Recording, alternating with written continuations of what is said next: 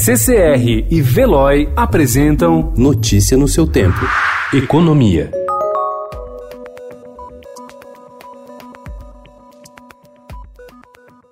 Pela primeira vez desde 2014, o investidor brasileiro é a maioria na Bolsa de Valores de São Paulo, a B3. No ano passado, com a queda na taxa de juros para o menor patamar na história, a participação do capital nacional no mercado de ações ultrapassou a do estrangeiro, 52% ante 48%, e sustentou a alta da Bolsa Paulista. A expectativa para 2020 é que esse aumento se mantenha diante da crescente demanda interna, com investidores em busca de novas alternativas para remunerar o capital.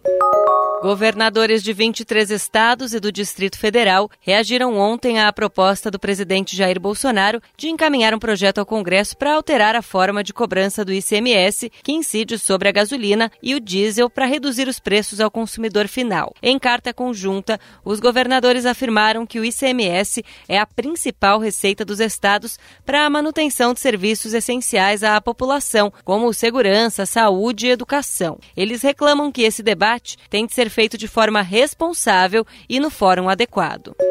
O presidente Jair Bolsonaro teria que fazer um reajuste de 7,39% da tabela do imposto de renda à pessoa física para cumprir a promessa de campanha de não aumentar a carga tributária dos brasileiros durante o seu governo. O custo da correção seria de 13 bilhões e meio de reais, de acordo com um estudo obtido com exclusividade pelo estado da Associação Nacional dos Auditores Fiscais da Receita Federal. A correção corresponde à defasagem da inflação acumulada em dois anos.